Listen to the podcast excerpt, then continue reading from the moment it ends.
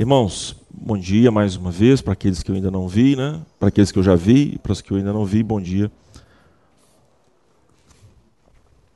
É, hoje eu quero compartilhar com os queridos o Evangelho de João no capítulo 3. Nós já passamos por lá, mas nós vamos fazer hoje é, um percurso interessante em relação à teologia, né?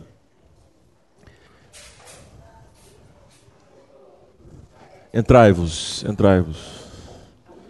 Penetrai-vos. Fala, meu cara, tudo bem, graças a Deus. Ou Plínio, ou Plínio. Pode escolher. É mais fácil de iOS ou Android? Não, eu fico com dois, dois Android. Então, o que, que ocorre? Nós vamos começar desde o texto bíblico, não é?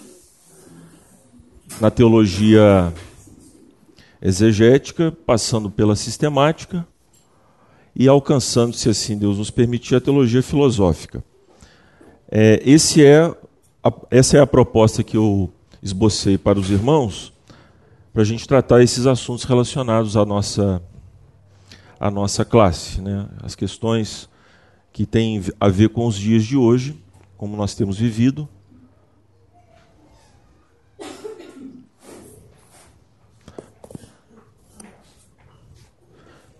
Está ali.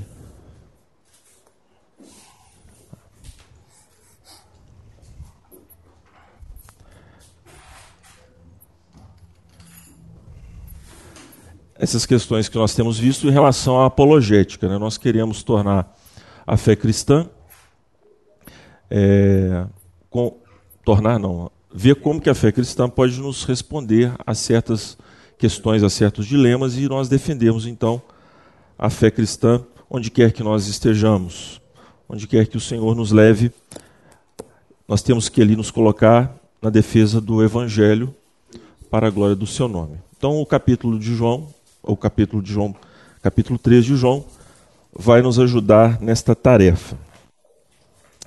É, eu espero. Eu trouxe aqui alguns companheiros, para a gente não perder tempo. Então, se você almeja aos céus, você precisa ler esse livro, A Abolição do Homem. É, se você almeja ir para o inferno, né, você pode ler este livro também, né, com, concordar com todas as teses dele, e você alcançará o inferno. Mas se você quiser ir para o céu, né, esse é um bom livro para você saber como não ir. Né, como não ir para o inferno e ir para o céu. Agora, se você quer chegar no céu no mais alto nível celestial, esse aqui você precisa ler mesmo, As Institutas de Calvino. É muito bom. Tá bom? São os três livros aqui que eu, que eu indico, com essas brincadeiras à parte. Vamos lá ler o texto bíblico.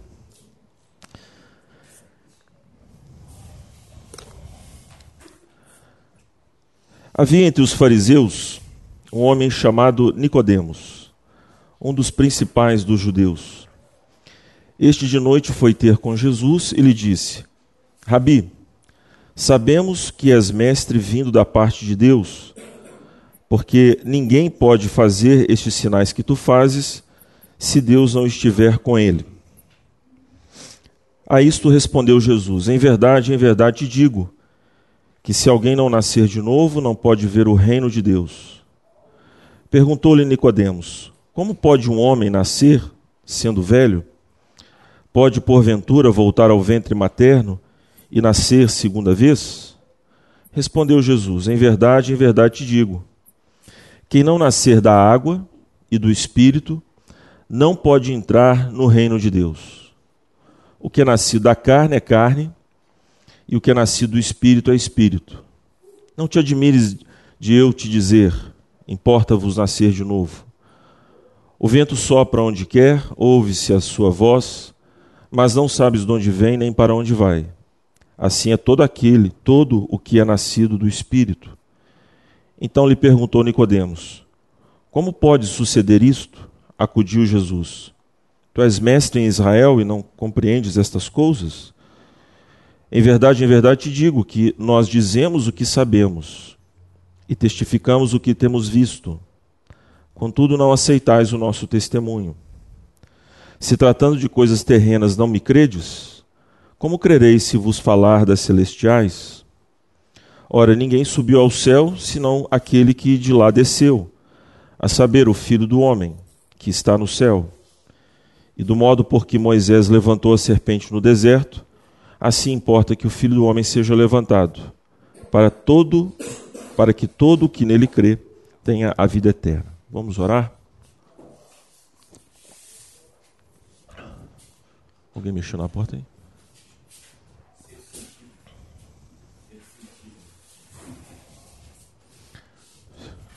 Devia estar te procurando.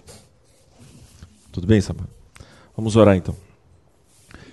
Senhor nosso Deus e Pai amado, nós, no nome do Teu Filho Jesus, pedimos mais uma vez que o Teu Santo e Glorioso Espírito nos ilumine. É o Senhor, a Deus, que pode, de fato, mudar as nossas mentes, fazer com que nós sejamos, para Ti, um vaso de bênção, um vaso para a Tua honra. E no meio desta geração perversa e incrédula, temos defrontado a Deus com as formas de pensamento antagônicas ao Evangelho de Teu Filho Jesus Cristo. Dá, ó Deus, que sejamos nesta manhã atingidos pela ação benfazeja do Senhor, do Teu Espírito Santo, de modo que Ele mesmo aprisione os nossos pensamentos à obediência de Cristo que sejamos cativados, no sentido a Deus não apenas da apreciação, do gosto, mas também da obediência aos ensinos de Cristo Jesus. É no nome dele que nós oramos e te agradecemos. Amém.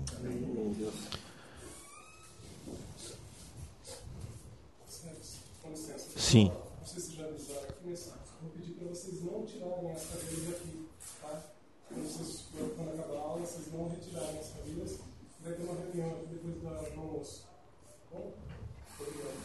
Alô. Então veja só, vamos para o contexto do nosso texto aqui. E não precisava de que alguém lhe desse testemunho a respeito do homem, porque ele mesmo sabia o que era a natureza humana. Havia entre os fariseus um homem. Então a caracterização que João dá aqui de Nicodemos é que se trata de uma pessoa que se aproxima de Jesus, é uma liderança ela procura acessar a Jesus, não é Cristo que a acessa, mas é o próprio Nicodemos que produz este encontro, ele vai ao encontro de Jesus. E o nosso narrador, o apóstolo João, é hábil para descrever que esse encontro se dá, ironicamente, à noite. Mostrando com isso também, esse é uma, uma das, um dos grandes temas do Evangelho de João, que os homens estão nas mais densas trevas. Eles são trevas. E por isso João, vez por outra no evangelho, faz esta alusão à condição espiritual dos homens e à noite, às trevas. E ele é um homem, é um homem que está entre aqueles que duvidam quem Jesus é, não conseguem compreender exatamente quem ele é e querem chegar por si mesmos a essa conclusão. E nós já falamos isso e também na pregação, creio eu, quando passamos por esse evangelho, por esse trecho do evangelho, nas pregações de domingo, mostra esse contraste que há entre o capítulo 3 e o capítulo 4. Jesus vai ao encontro da mulher samaritana, ela é mulher, ela é samaritana, ela é alguém desprezada à margem dessa sociedade, e ao mesmo tempo nós temos o que? O contraste com o próprio Nicodemos. Ele é alguém que se aproxima de Jesus na noite. Lá o encontro se dá ao meio-dia, à luz do sol e tudo isso, ok? E João está mostrando aquilo que a gente sabe que é uma das suas, um dos seus comprometimentos aí, um dos seus compromissos, melhor dizendo, de nos falar a natureza real da salvação. Então, no capítulo 1, versículo 12, apenas para relembrá-los, mas a todos quantos o receberam, deu-lhes o poder de serem feitos filhos de Deus, a saber, aos que creem no seu nome, os quais não nasceram do sangue, nem da vontade da carne, nem da vontade do homem, mas de Deus. Então está claro que João, ele tem por objetivo mostrar a todo instante na sua narrativa que os homens eles chegam à confiança salvífica em Cristo Jesus através do poder soberano do Espírito Santo. Esse é o seu mote. Esse é o seu mote. Isso está claro, irmãos, com as exposições que nós temos aqui feito na aliança e agora com essa esse esclarecimento. Alguém tem alguma dúvida em relação a isso, em relação ao evangelho, que esta soberania de Deus na salvação não é produto de uma doutrina calvinista, mas é de fato o ensino próprio das Escrituras. Não há nenhum tipo de, é, de dúvida quanto a isso, segundo o texto está claro para nós. Mas Nicodemos então vai ao encontro de Jesus. Você sabe de uma curiosidade? Isso é muito importante para o que nós vamos falar aqui. Qual que é a doutrina da teologia sistemática, agora que a gente já deu uma olhada no texto? que é celebrada aqui nas maiores, nos maiores tratados de teologia sistemática. Qual é a doutrina que esse texto enfatiza? Quando Jesus fala nascer de novo. Quem sabe não fala. Eu quero ver se alguém adivinha.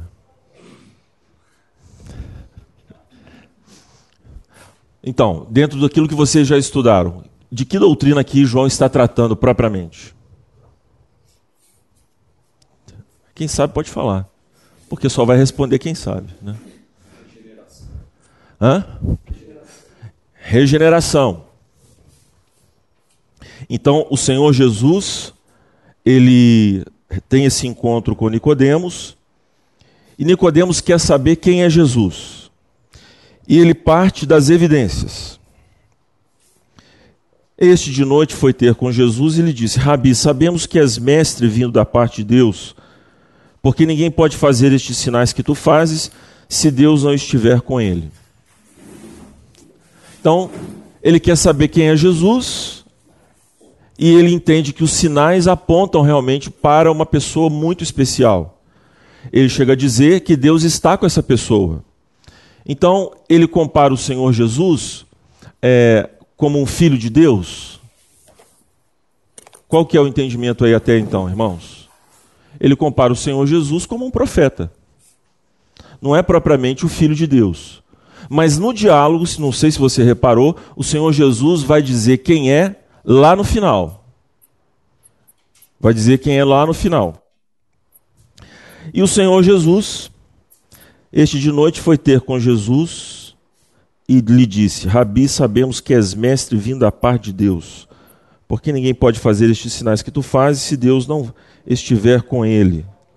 Então ele quer entender. Capture bem isso aí. Ele quer analisar as circunstâncias e chegar a uma conclusão. Só que Jesus vai dizer para ele: olha, você não consegue chegar a essa conclusão. Olha lá, no capítulo 3 ainda. Veja no versículo 9. Então ele perguntou a Nicodemos: "Como pode suceder isto?" Quer dizer, para ele entender quem Jesus é, ele precisa nascer de novo. Mas alguns até reputam que aqui Nicodemos é uma espécie assim de ignorantão, uma pessoa estúpida. Não, ele é alguém esclarecido, ele sabe o que, que Jesus está falando.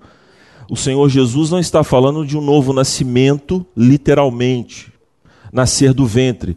Ele quer entender como que isso se processa, como que isso acontece de fato.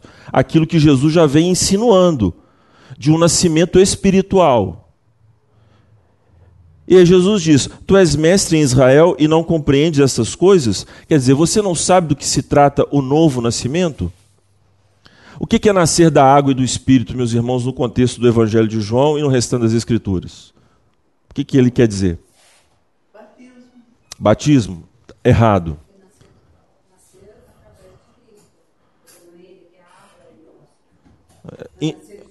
Sim. Isso. Coisa esta que o batismo significa, mas esse não é o texto para provar tal tese. Entendeu? O batismo significa regeneração, não resta dúvida. Mas Esse não é o texto próprio para nós provarmos isso. Água, quando Jesus fala, olha, você é mestre, deveria saber isso. Deveria saber o quê?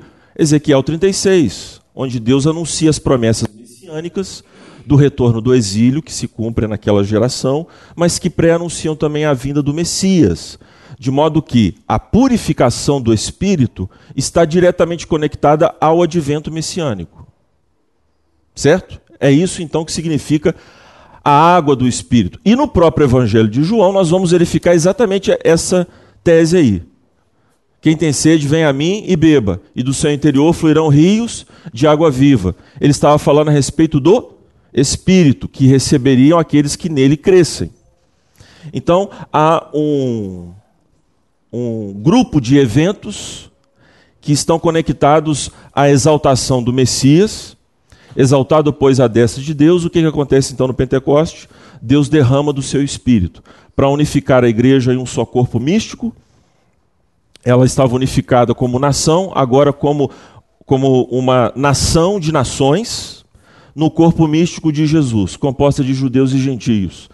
E todos aqueles que têm o Espírito são então introduzidos nesse corpo. E todos que são introduzidos nesse corpo passam a ter esse Espírito, passam a beber desse Espírito, propriamente. Então, para entender como é nascer de novo, você, Nicodemos, deveria saber que existem dois episódios aí conectados: o advento messiânico e a vinda do Espírito. E a partir do momento, aí ele vai falar, olha, no versículo 11: Em verdade, em verdade te digo, que nós dizemos o que sabemos e testificamos o que temos visto, contudo não aceitais o nosso testemunho. Por quê? Porque te falta isso. Te falta exatamente esse aspecto. Você não tem fé. Você não nasceu de novo. Essas coisas não podem ser resolvidas somente com a indução somente com a verificação de fatos.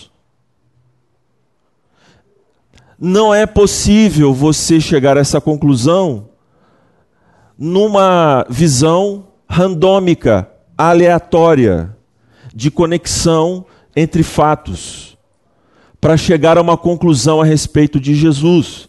Isto é muito importante que eu estou falando. Isto é muito importante. Calvino, meus irmãos, ao comentar o texto de João, ele acredita que um dos, um dos panos de fundo da discussão de João é um marginal, né? um homem chamado Serinto. Vocês já ouviram falar? Tem histórias da tradição muito interessantes a respeito de Serinto. Ele é um homem que vivia em Éfeso, a esta altura João já estava lá, morando com quem mesmo? João morava com uma pessoa muito importante. Vocês não se lembram? É nessa cidade que adora Diana dos Efésios. E é nessa cidade que começa a adoração uma outra mulher que mora com João. Quem é? Vocês não sabem. Ah, Maria! Maria, Maria. Graças a Deus. Graças a Deus. Graças a Deus. Estava desesperado agora. Maria mora com João, irmãos. Né? E Ah, sem dúvida. Obrigado. Obrigado, amor. É verdade. Então, é interessante como que o culto a Ártemis e o culto a Diana dos Efésios é substituído na região de Éfeso pelo culto mariano. É a região onde eclode o culto. Esquisito, né? É os demônios que ficam ali, né? É, é isso aí. Mas então, Serinto era um homem que já ele era considerado como um protognóstico. Você sabe que o gnosticismo ele vai eclodir na história da igreja cristã só lá no segundo, no terceiro século da era cristã. O seu principal oponente é qual pai da igreja? Você se lembra? Você se lembra? Irineu de Leão ou Irineu de Lyon, aquela região do sul da França, onde ali é, Irineu trabalhou como bispo e ele é o que escreveu um livro que é o documento maior que nós temos a respeito da heresia dos gnósticos. Essa heresia dos gnósticos era uma heresia muito terrível. Nós vamos dar detalhes aqui. Mas eles faziam essa dupla afirmação. Eles tinham uma desconfiança quanto à criação, negavam a criação e queriam ascender no conhecimento de Deus a partir de uma gnose, a partir de ritos que fariam neles um upgrade espiritual. Eles chegariam a conclusões a respeito do mundo por vir, da salvação, a partir deste conhecimento, desta gnose. Esta gnose. Isto é muito importante você entender isso. Muito importante. Então, quando nós vemos, segundo João Calvino, João também escreve para se contrapor ao gnosticismo de Serinto, a quem ele, por exemplo, nas casas de banho de Éfeso, quando sabia que Serinto estava lá tomando banho, ele não entrava, só entrava quando Serinto saía. Isso está narrado por Eusébio de Cesareia, na sua história eclesiástica, que é também um outro livro importante da, da, da, da vida cristã. E o que acontece? Quando nós vemos Nicodemos se aproximando de Jesus, é esse protognosticismo, é esta crença, esta confiança humana de chegar a compreender tudo nesta vida e, a, e, o próprio Senhor Jesus a partir de si mesmo. Não é isso que acontece no capítulo 3? Havia entre os fariseus um homem chamado Nicodemos, um dos principais dos judeus. Este de noite foi ter com Jesus e lhe disse: Rabi, sabemos que és mestre vindo da parte de Deus, porque ninguém pode fazer estes sinais que tu fazes se Deus não estiver com ele. Então, o nosso personagem Nicodemos é alguém que, confiante na sua justiça própria, quer dizer o seguinte, né? É mais ou menos assim. Eu sou bem teatral, né? Então, Jesus, eu vim tirar um negócio aqui a limpo. Eu vim aqui para resolver um problema. Aí Jesus, olha, é. Né? O Senhor Jesus, obliquamente, para variar, começa a falar de outra coisa. Mas que na verdade tem tudo a ver com o que vai acontecer mais adiante. Ah, você acha que você, por você mesmo, pode compreender quem eu sou? Você acha que pode fazer isso por si mesmo? Então, meus irmãos, na teologia sistemática, aqui está falando realmente da regeneração. A regeneração no capítulo 3 de, de Efésios, vá por gentileza lá. No capítulo 3 de Efésios. Abra as escrituras aí. A regeneração faz isso aqui, ó.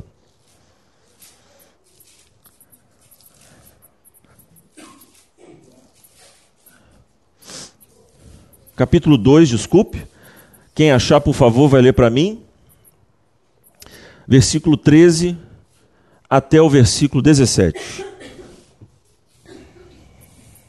Mas agora, em Cristo Jesus, vocês que antes estavam longe, foram aproximados pelo sangue de Cristo, porque Ele é a nossa paz. De dois povos, Ele fez um só, e na sua carne derrubou a parede de separação que estava no meio a inimizade. Cristo aboliu a lei dos mandamentos na forma de ordenanças, para que dos dois criasse em si mesmo uma nova humanidade, fazendo a paz, e reconciliasse ambos em um só corpo com Deus, por meio da cruz, destruindo a inimizade por meio dela. E, quando veio, Cristo evangelizou paz a vocês que estavam longe, e paz também aos que estavam perto. Quem aí tem a tradução Novo Homem? Que é a Ara. Isso, pode ler para mim. Só esse versículo, Lúcia, por favor. 15.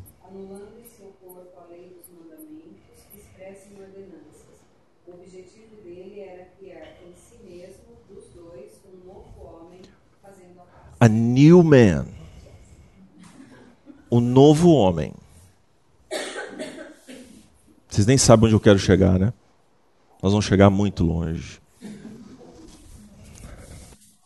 Nós vamos chegar muito longe, para o infinito e além.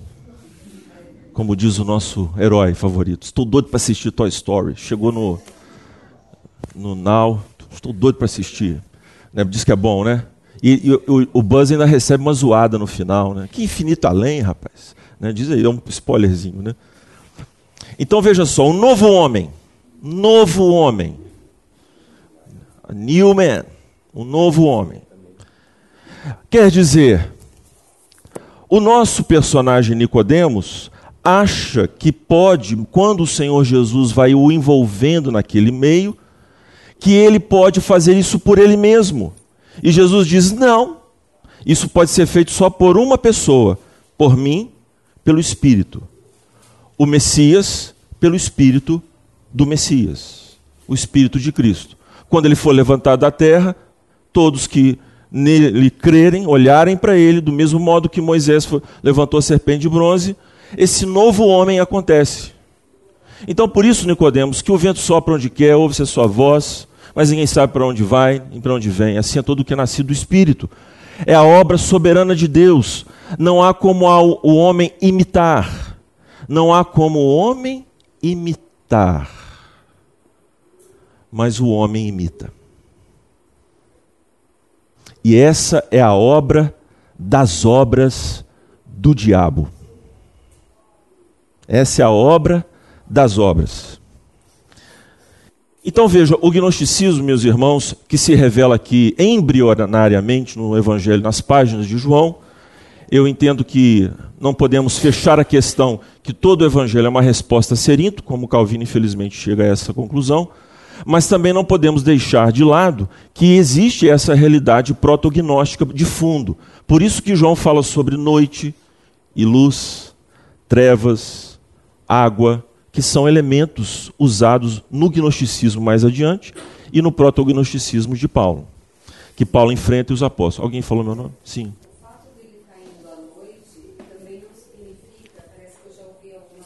Uhum.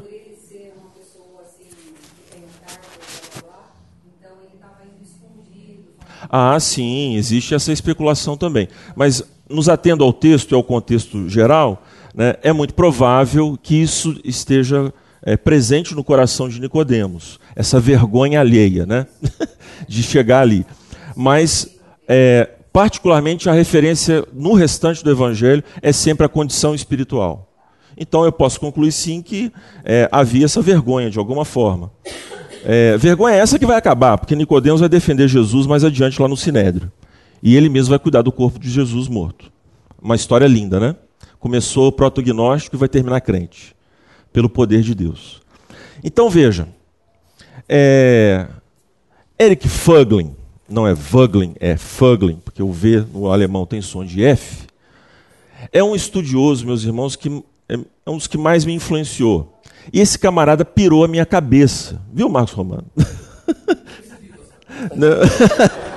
Esse cara pirou a minha cabeça. Então, aqui eu, eu, é, eu tomo a liberdade. Eu e o Marcos, a gente tem uma, uma amizade já, graças a Deus, madura. Então, algumas coisas que eu vou falar, Marcos, talvez assim os irmãos falam, pô, mas o Marcos pensou diferente e tal. Mas é porque eu também estou numa discussão com esse cara irmão. Né? É, e não é nada assim, os irmãos são maduros, vão entender. Eu estou dando aqui um parecer do que eu creio ser a modernidade. Entendeu? Eu estou tentando, né? Então, nós, nos- nós estamos assim, mas eu creio que todos nós somos maduros, para não ficar assim, ia lá, ó, ó, humilhou, lacrou, lá, entendeu? Para com isso, né? Porque as questões aqui são questões sociológicas, de, de descrição de fatos históricos, mas que infelizmente, ou melhor, mas que felizmente, ou infelizmente, agora não sei, de alguma forma podem alterar a nossa visão do mundo e de uma maneira complicada. né? Podem alterar e, inclusive, comprometer o evangelho. Então, o Eric Fuglin, ele fez uma, um estudo, isso está disperso na sua obra de mais de 50 livros. É um estudioso alemão, né, e que foi depois para os Estados Unidos e boa parte da sua, do seu. é, ele foi expulso da Alemanha nazista e então foi para a faculdade de Louisiana nos Estados Unidos, a universidade, e lá lecionou por muitos anos. E ele afirma, meus irmãos, que toda a modernidade é gnóstica. Toda. E ele dá dados para isso. Dá dados. E ele é um historiador luterano. Embora tenha uma visão crítica do texto bíblico, infelizmente. Mas no que diz respeito à sua pesquisa histórica, é devastador. Não tem ninguém que fique intocado diante de Eric Fuglin. O homem é monstruoso. Né? E o que, que ele vai dizer sobre a modernidade gnóstica? Que é justamente esse desejo, este desejo de ascender à realidade, de ultrapassar a realidade, em busca de uma ascensão espiritual, em busca de uma libertação espiritual, em busca de uma regeneração espiritual. O gnosticismo, na época de Irineu de León, e no proto-gnosticismo dos apóstolos, é um par idólatra muito idêntico, muito idêntico ao gnosticismo moderno. Para você ter uma ideia, isso você vai ler nesse livro. Aqui é só um tiragosto. Abolição do homem. Vou ler. Taran, taran.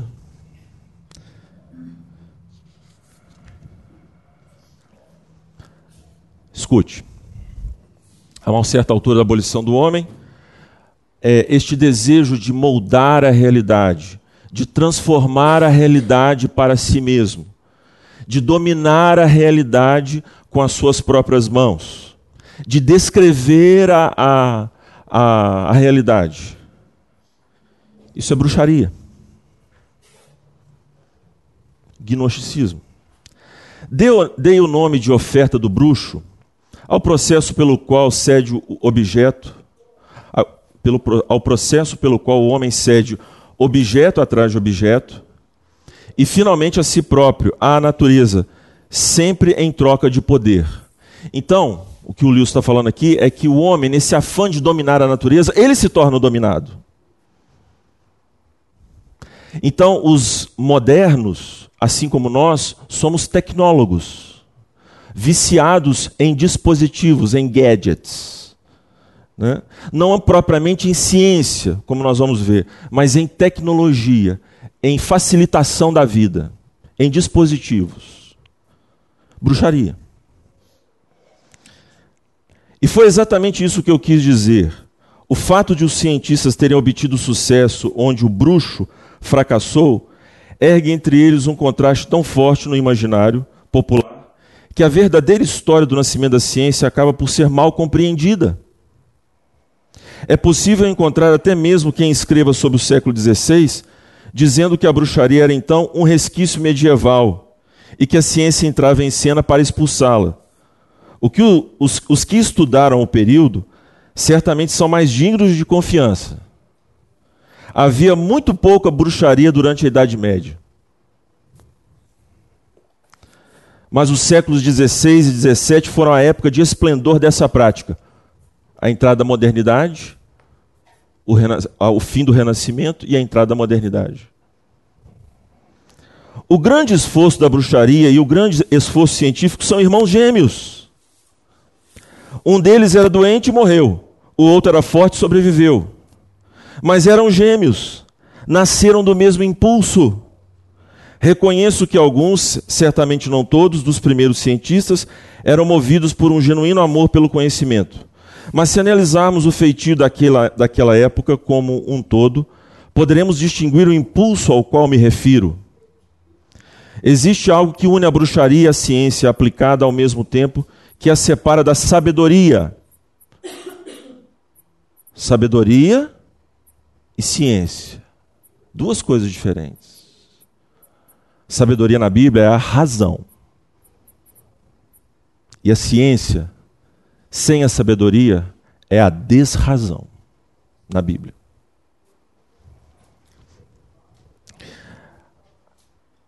Para os sábios da antiguidade, o problema principal era como conformar a alma à realidade. E a solução encontrada foi o conhecimento, a autodisciplina, a virtude. Tanto para a bruxaria quanto para a ciência aplicada, o problema é como subjugar a realidade aos desejos dos homens e a solução encontrada foi uma técnica. uma técnica, um rito de ascensão da alma.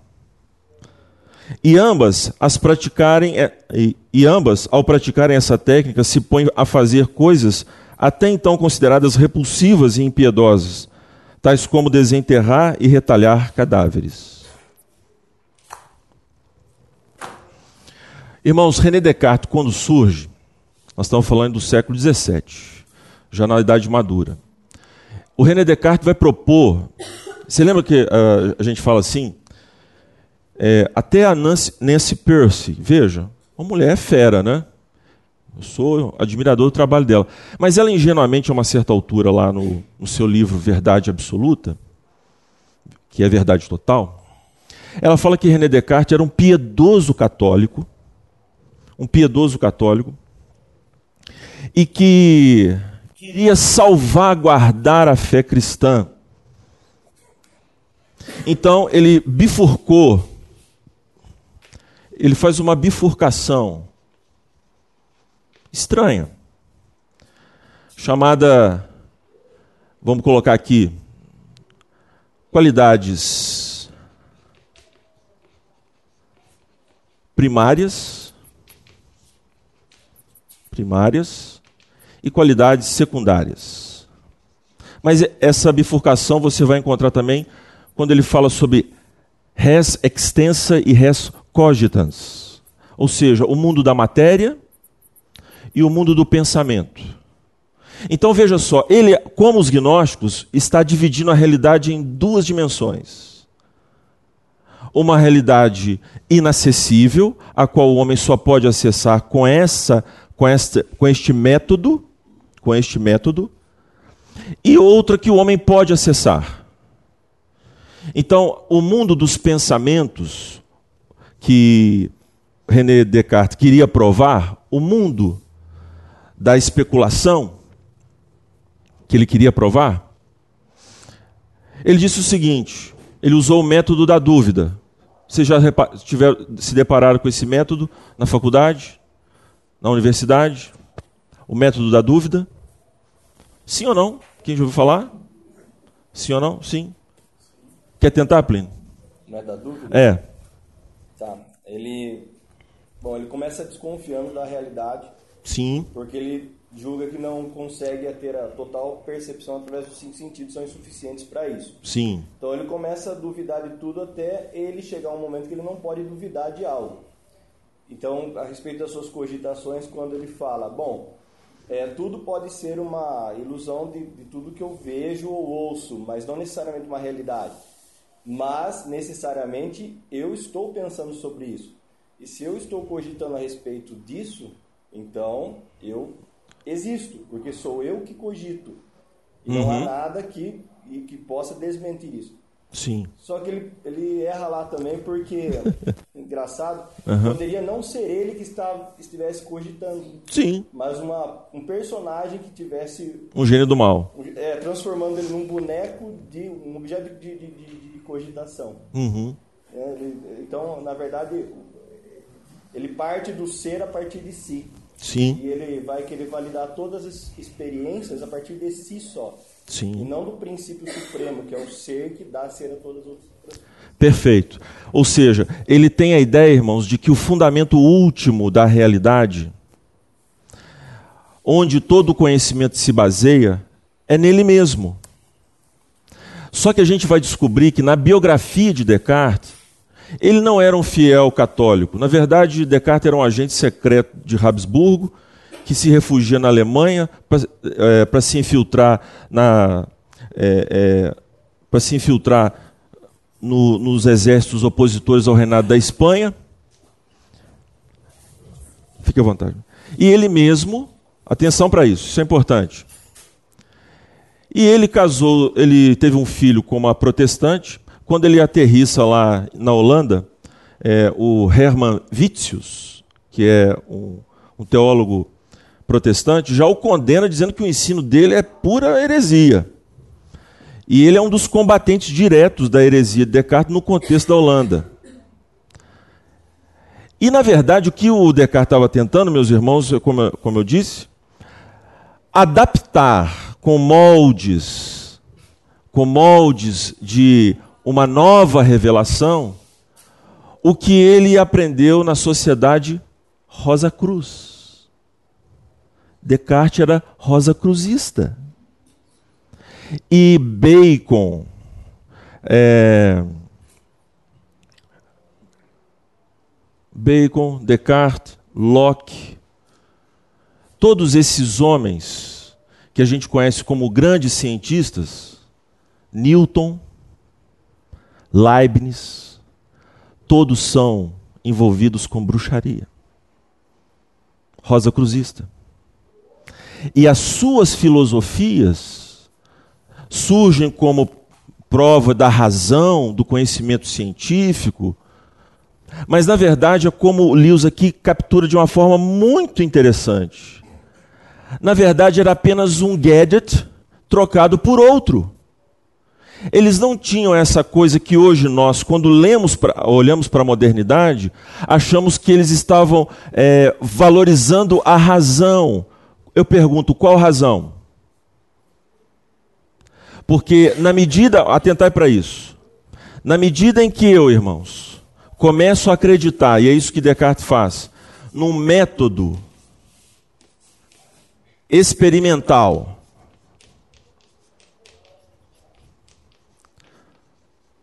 para dar conta de toda a realidade que ele aqui acredita, que são as qualidades primárias. Porque as secundárias, essas são inacessíveis, subjetivas. O que Descartes quer é um método, o Descartes quer é um método que possa mensurar, que possa exaurir um objeto dar a ele um conhecimento a partir do seu próprio raciocínio. Quando eu reduzo, quando eu reduzo, atentai, quando eu reduzo o conhecimento, o acesso à realidade por um método experimental, uma técnica, e eu dissocio a realidade da, de toda a complexidade que ela possui, ou seja, quando eu reduzo o conhecimento e reduzo a realidade, meus irmãos, eu estou confiando em mim mesmo no meu próprio poder. E o que, que a Bíblia chama isso, irmãos? De loucura. Encucando-se por sábios, o que diz Paulo? Hã? Tornaram-se loucos. Então Eric Wagner está certíssimo. A pós-modernidade é o agravamento da modernidade. Não existe pós-modernidade, irmãos. Porque a desrazão já estava aqui num tipo de forma a irracionalidade. O Cornelius Ventil, apesar de não ser pressuposicionalista como nosso querido irmão, mas eu, eu estou. Posso escrever o que ele fala. Tudo na modernidade é irracionalidade.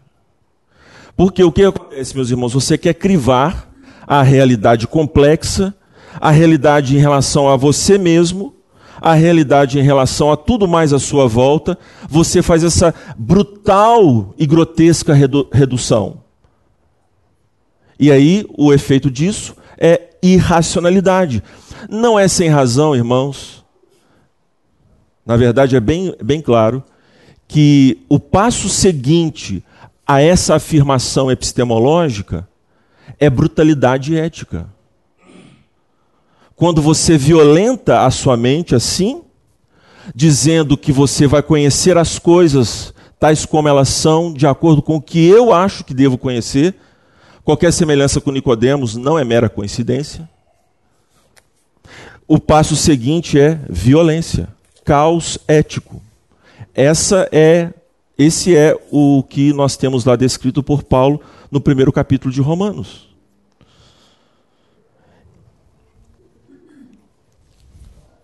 Deu para perceber? Alguma dúvida? Na verdade, só uma pergunta para aprofundar. Sim. Aprofundasse mesmo.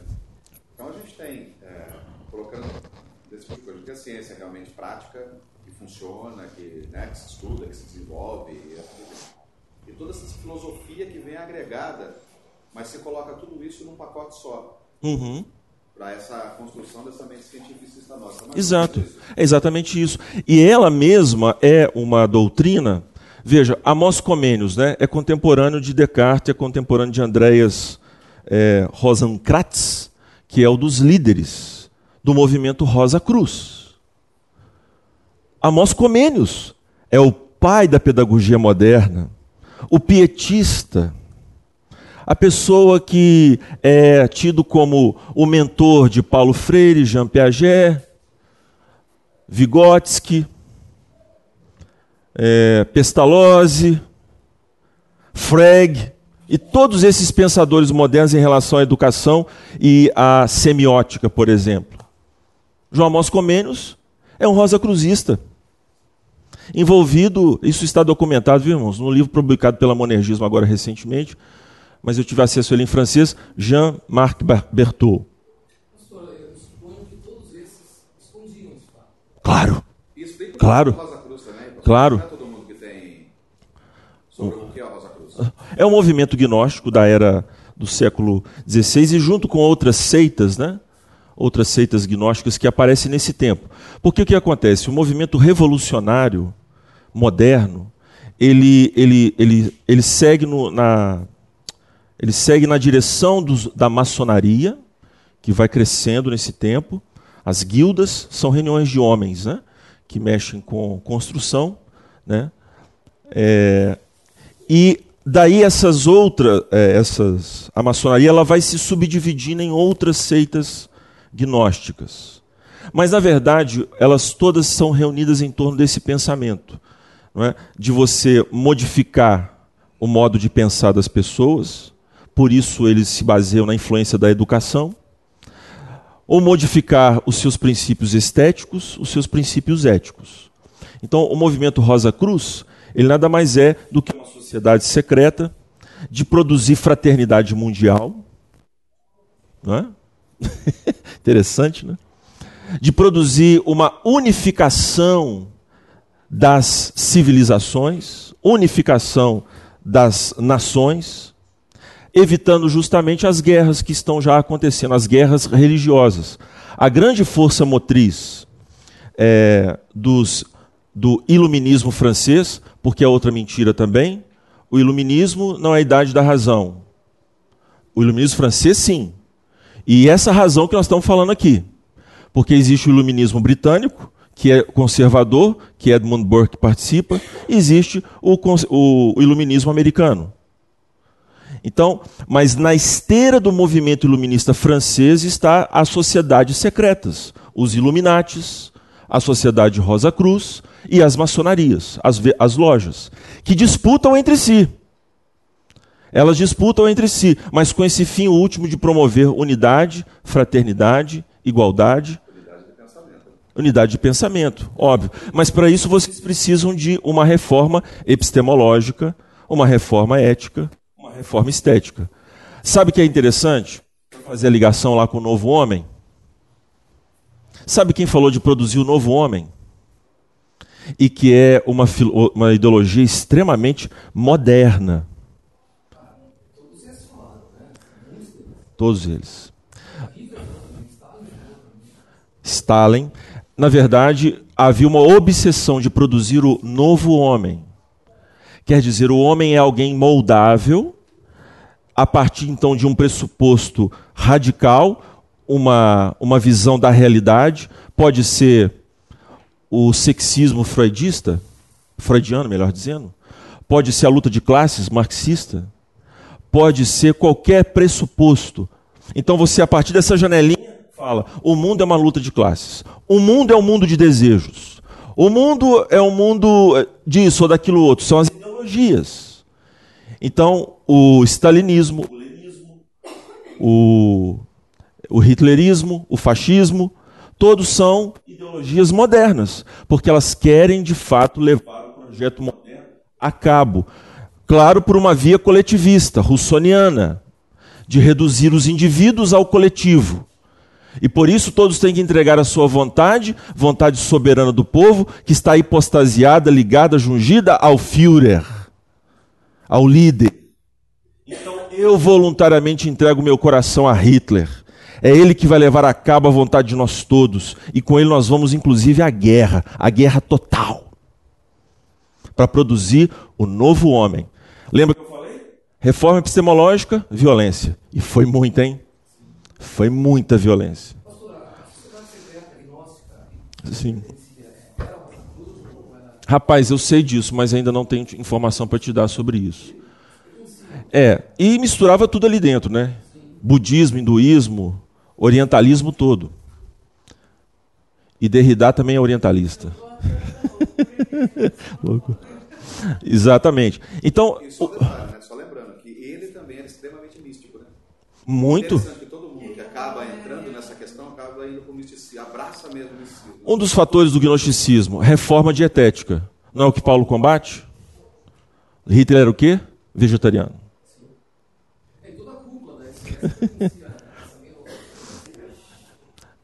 É...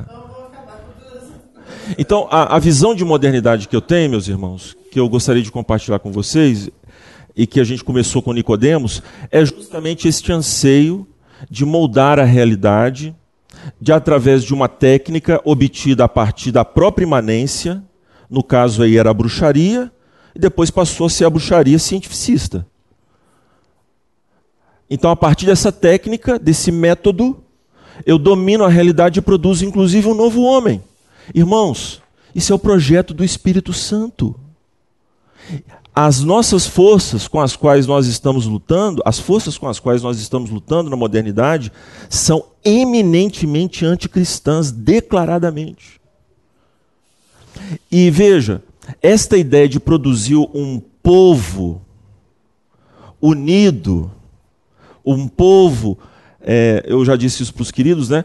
Ah, Locke, Rousseau, e Hobbes importaram a linguagem da, da eclesiologia bíblica para a produção de uma religião civil, para a produção de um Estado moderno. Porque, irmãos, é realmente colocar para rodar no mundo este projeto de trazer o céu sobre a terra. Então, vamos terminar aqui. Eu não tenho tempo. Né? Gostaria, são muitas coisas para falar, vós sois capazes de suportar. Olha só que interessante, o gnosticismo de Descartes. Eu preciso terminar de falar de Descartes. Eu ia desenvolvendo o raciocínio, acabou interrompendo ali. Não por, porque Edinho sempre faz isso, mas é porque. Né? Não, mas eu preciso terminar só para concluir aqui. Né? Falando do Rosa Cruzismo e Descartes. Mas não receio de dizer que penso ter tido muita sorte de ter me encontrado desde a juventude em certos caminhos, que me conduziram a considerações e máximas com as quais formei um método, que penso ser um meio de aumentar gradualmente meu conhecimento e de elevá-lo aos poucos ao mais alto ponto que a mediocridade do meu espírito e a curta duração de minha vida permitam atingir. Nancy Pierce, o cara não era católico, não, querida. Ele não estava com o método dele querendo assegurar as coisas do espírito e garantir as coisas da terra. Não, ele queria um método para dominar a realidade. E ele é tão audacioso porque ele é melífluo. Você sabe o que é essa palavra? Ele é assim, serpentinoso. Né? Aí ele fala o seguinte: o método dele é todo abrangente, não é? Ele acabou de anunciar. Aí, parágrafos adiante, ele diz assim: Assim, meu propósito não é ensinar aqui o método que cada um deve seguir para bem conduzir sua razão, mas apenas para apenas mostrar de que maneira procurei conduzir a minha. Sabe o que é isso aqui? Falsa modestidade. Hã? Falso modesto. Falso modesto. Então ele me fala que tem um método super bom de subjugar tudo à sua volta, mas isso é uma coisa minha.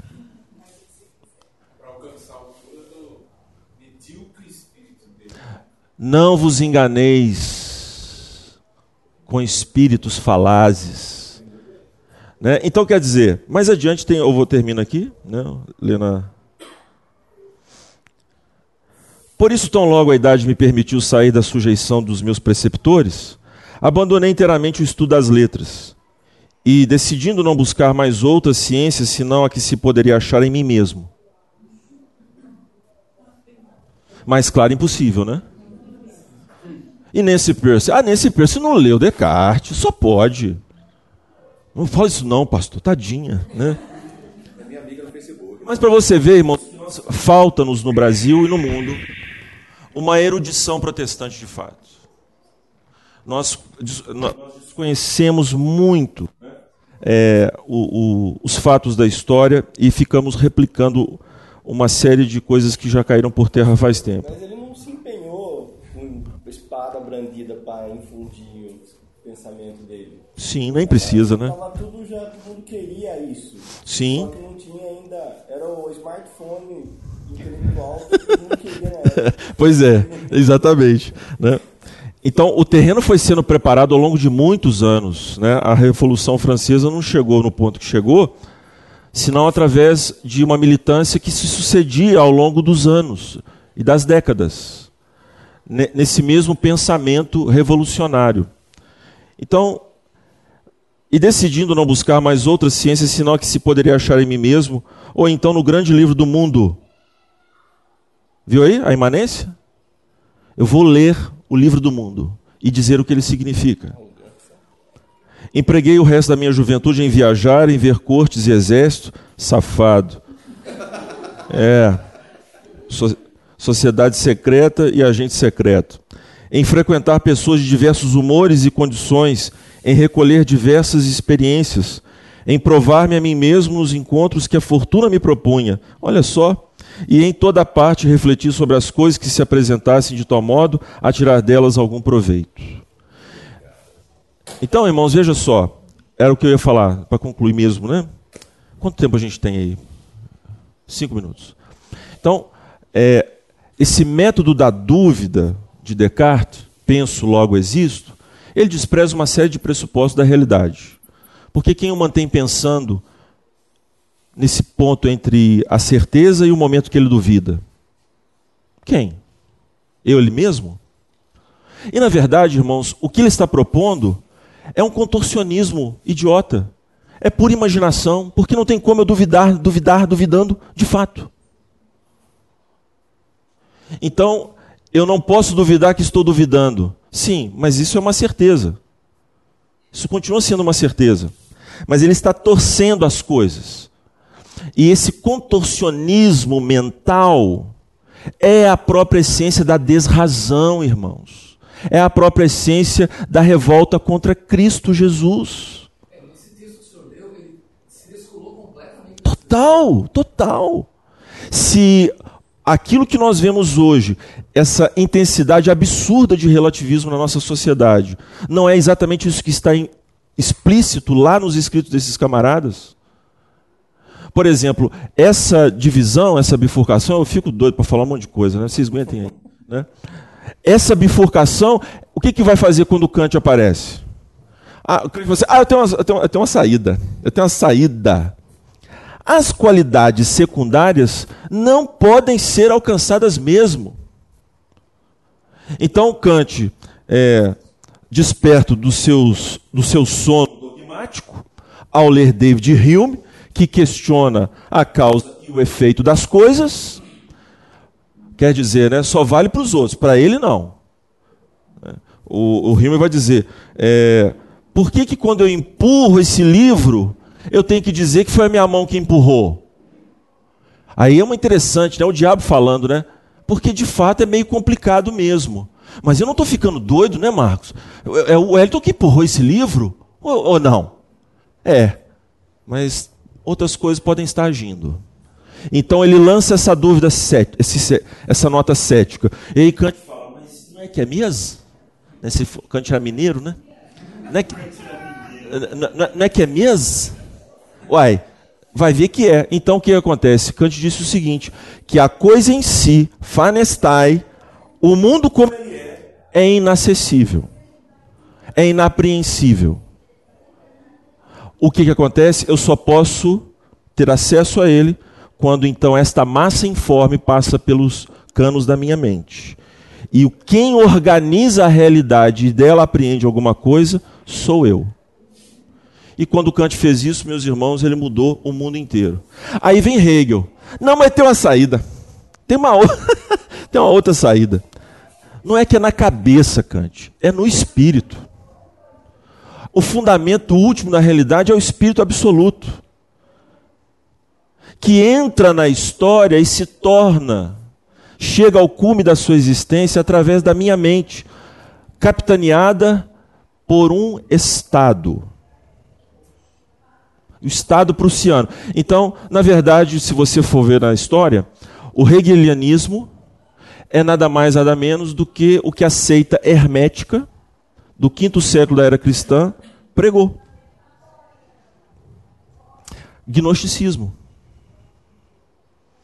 Então, irmãos, veja, o meu intuito aqui, né, eu sei que às vezes é, um, a gente tem que pegar algumas pedras, mas até mesmo essa forma de ler a história em relação à modernidade e o mundo de agora, ela foi por anos, por centenas, por dezenas, talvez centenas de anos, manipulada. Nós temos como Newton uma pessoa de respeito, e não quero dizer que em alguma medida nós nos beneficiamos desse, desse avanço científico. Mas a verdade, irmãos, toda essa dinâmica newtoniana, ela é gnóstica, alquímica. A sociedade. A... Sim. Já sei. então, é, é, é, um absurdo. Né? É, essa leitura. E aí o que acontece? Chegam os pós-modernos, né? os ditos pós-modernos, capturam esta palavra no ar, onde ninguém sabe ao certo de onde que ela veio, eu sei, do inferno. Né? Ela veio de lá. Captura porque ela é autocontraditória. É pós o quê? Porque avançou ou porque está ultrapassado? E aí começa a nova língua, né? De dar nomes errados para as coisas que não são. E a gente começa a chamar de pós-modernidade aquilo, irmãos, que a, o neomarxismo o neomarxismo de Lyotard, Derrida, de Foucault. Foucault não gostava de ser chamado pós-moderno, era puro. Né? O gay purão. Né? Né? Foucault não gostava, ficava irritadinho. Né? Aí o Chomsky chamava ele de, de, de pós-moderno e ficava, ele surtava, né? a bicha francesa. Né? Ficava louca. Né? Mas por quê? Porque flagrava o uso, a manipulação da palavra.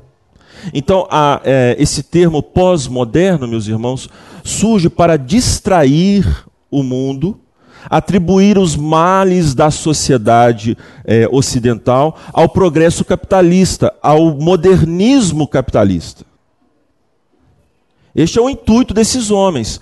Mas, na verdade, as suas filosofias de Derrida, de Foucault, de Lyotard, desses grandes nomes, são apenas para sua militância política. Eles dizem assim: olha, a modernidade faliu. Agora nós estamos uma. Então eles querem descrever o que está acontecendo e tem um viés para isso. E ao mesmo tempo, as suas epistemologias servem a quê? A uma outra atitude. Não é que eles dizem assim, olha, é, não existe mais metanarrativa. Eles sabem que não é isso que eles querem dizer. Eles querem dizer outra coisa. Então, é, eu vejo hoje o que se diz pós-modernidade como as conclusões que a modernidade, a dita modernidade, termo este também falso, modernidade, criado para dar uma visão de superação da idade média. A idade é média, né? O mundo é antigo, e que também é gnóstico, porque dividir a história em três partes é gnosticismo também. O gnosticismo é quiliástico, milenarista. Terceiro, Reich. terceiro, Reich. O terceiro reino, o milênio. O milênio. Então, os, o pré-milenismo montanista da, da história da igreja que cria no milênio de Cristo, vindouro na terra, passando por Joaquim de Fiore lá na Idade Média, espiritualista, e adentrando a, modernidade, todos acreditam no novo mundo, no nova, numa nova era, num terceiro milênio de glória. Puro gnosticismo. Porque eles veem a história como a história do filho, é, a história do pai, do filho e do espírito. Esse é, o, é, o, é a distorção gnóstica de ler a história. Eles, eles olham para a história e veem essa história como essa evolução, uma era de ouro. Então, o está além do filho. Né? Isso, além do filho. Aí o que acontece com o gnosticismo com, e com os movimentos modernos e revolucionários? Eles vão também ler a história, vão fazer historicismo, vão ler a história de um jeito. Olha, foi a idade antiga, passamos pela média, mas agora é a moderna. Então é uma época áurea. Quando? Quando essa técnica, quando esse conhecimento é absorvido pelas pessoas, então dá-se início a uma nova era, a um novo tempo, a uma regeneração. Vocês percebem, meus irmãos, que o espírito do anticristo é este na modernidade. É de imitar a obra do espírito. A gente fica lendo a história com as lentes dos marxistas, meus irmãos. Mas em Apocalipse, e Vogelin, sabia disso, está tudo lá. Ali está a leitura da história. Os movimentos anticristãos estão ali simbolicamente descritos para nós, como chaves para ler essa história. Pastor, o que isso tem a ver comigo? Eu estou lavando é roupa, trocando fralda. Eu quero a segunda-feira estar tá aí. É para você saber mesmo. É para você saber disso mesmo. E ficar esperto e não se deixar levar por esses por essas atitudes gnósticas do nosso tempo que querem nos afastar de Cristo Jesus, inclusive o modo como a gente vê a história e os acontecimentos. Eu ia ler Calvino, mas depois eu leio. Porque vocês querem dar, para ler? Dá para ler? Agora já, estamos todo né, atrasado mesmo, né? É, é rápido aqui. Você sabe que o projeto socrático ele se voltou contra a filodoxia. A filosofia não é, é especulação. A filosofia é amor pela verdade e pela sabedoria. Então, o projeto socrático ele tem sim um fundamento último, a realidade total que ultrapassa grandemente a capacidade do homem. É na medida então que Sócrates afina-se com a ordem do mundo, que então ele reordena a ordem interior e se torna, portanto, um homem sábio. Em outras palavras, olha, se não dá para voar, eu não vou voar. Não é? Então a realidade, ela, ela espelha e mostra uma ordem, e eu preciso encaixar essa ordem. Então a razão socrática, ela está muito próxima da bíblica. Por quê? porque ela reconhece a complexidade, a magnitude e infinitude da realidade. Mas ao mesmo tempo sabe que ela, essa realidade ela não está distante de mim. Ela me convida a conhecê-la. Ela não quer me agredir. Ela quer se abrir para que eu me harmonize com ela. E eu preciso fazer essa harmonização. Só que o projeto socrático, conhece-te a ti mesmo, tendo como fundamento o supremo bem, ele vai dar uma pirueta muito linda. Mas eu não posso conhecer a mim mesmo, senão através de quem, irmãos? Descartes, Sócrates, com muito respeito, Sócrates. Eles erraram, irmãos, todos, porque os seus projetos, o socrático não é agnóstico, mas acaba incorrendo no mesmo erro, partindo de si. E não sem motivo, o grande João Calvino, que não era filho do seu tempo, que o pessoal fala, ah, João Calvino é filho do tempo. Não, João Calvino é filho da Bíblia. Porque esse pensamento aqui era fora do seu tempo. Calvino, em plena renascença, vai dizer o seguinte: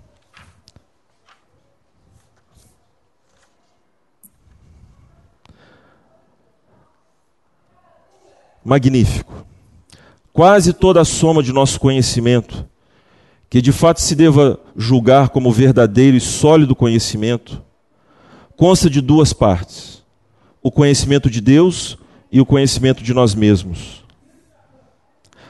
Porque como que eu vou agir se não sei quem eu, quem eu sou para agir? Então, para ser sábio, eu preciso realmente me conhecer. É só botar uma arma na minha cabeça que eu vou saber qual vai ser a minha reação. Se eu não souber, se eu for um tolo, eu posso agir de forma errada. Mas Calvino diz: Como, porém, se entrelaçam com muitos elos, não é fácil, entretanto, discernir qual deles precede ao outro e ao outro origina. Isso é sensacional. Quando eu olho para mim, eu vejo Deus. Quando eu olho Deus, eu vejo a mim. Fantástico! O testemunho de Deus, os sensus divinitatis que Calvino trabalha, que é esta, aquilo que Paulo nos fala no capítulo 1 de Romanos, é inescapável. Eu sei que tem alguém aqui dentro, não a pessoa, mas o seu testemunho, pulsando. E o que acontece, como diz Paulo? Eu olho para mim e vejo, vejo a voz. Eu estou aqui, Deus, Deus, Deus. E o homem fala: Não, não, eu não ouço, eu não quero. É isso que é o homem, irmãos. Mas Calvino diz que nós não conseguimos tapar esta voz. Nós tentamos, mas ela está lá. Não tem jeito. E então, quando eu olho para mim, eu vejo o Senhor.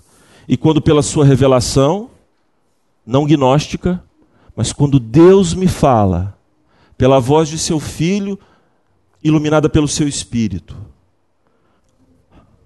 eu vejo. Eu vejo. Por isso, irmãos, é, dá só uma dica aqui. Se você quer de fato conhecer a si mesmo, conheça a Deus. Se você quer realmente conhecer a Deus, vai conhecer a si mesmo. Obrigado, viu, irmãos? Eu fico empolgado, né?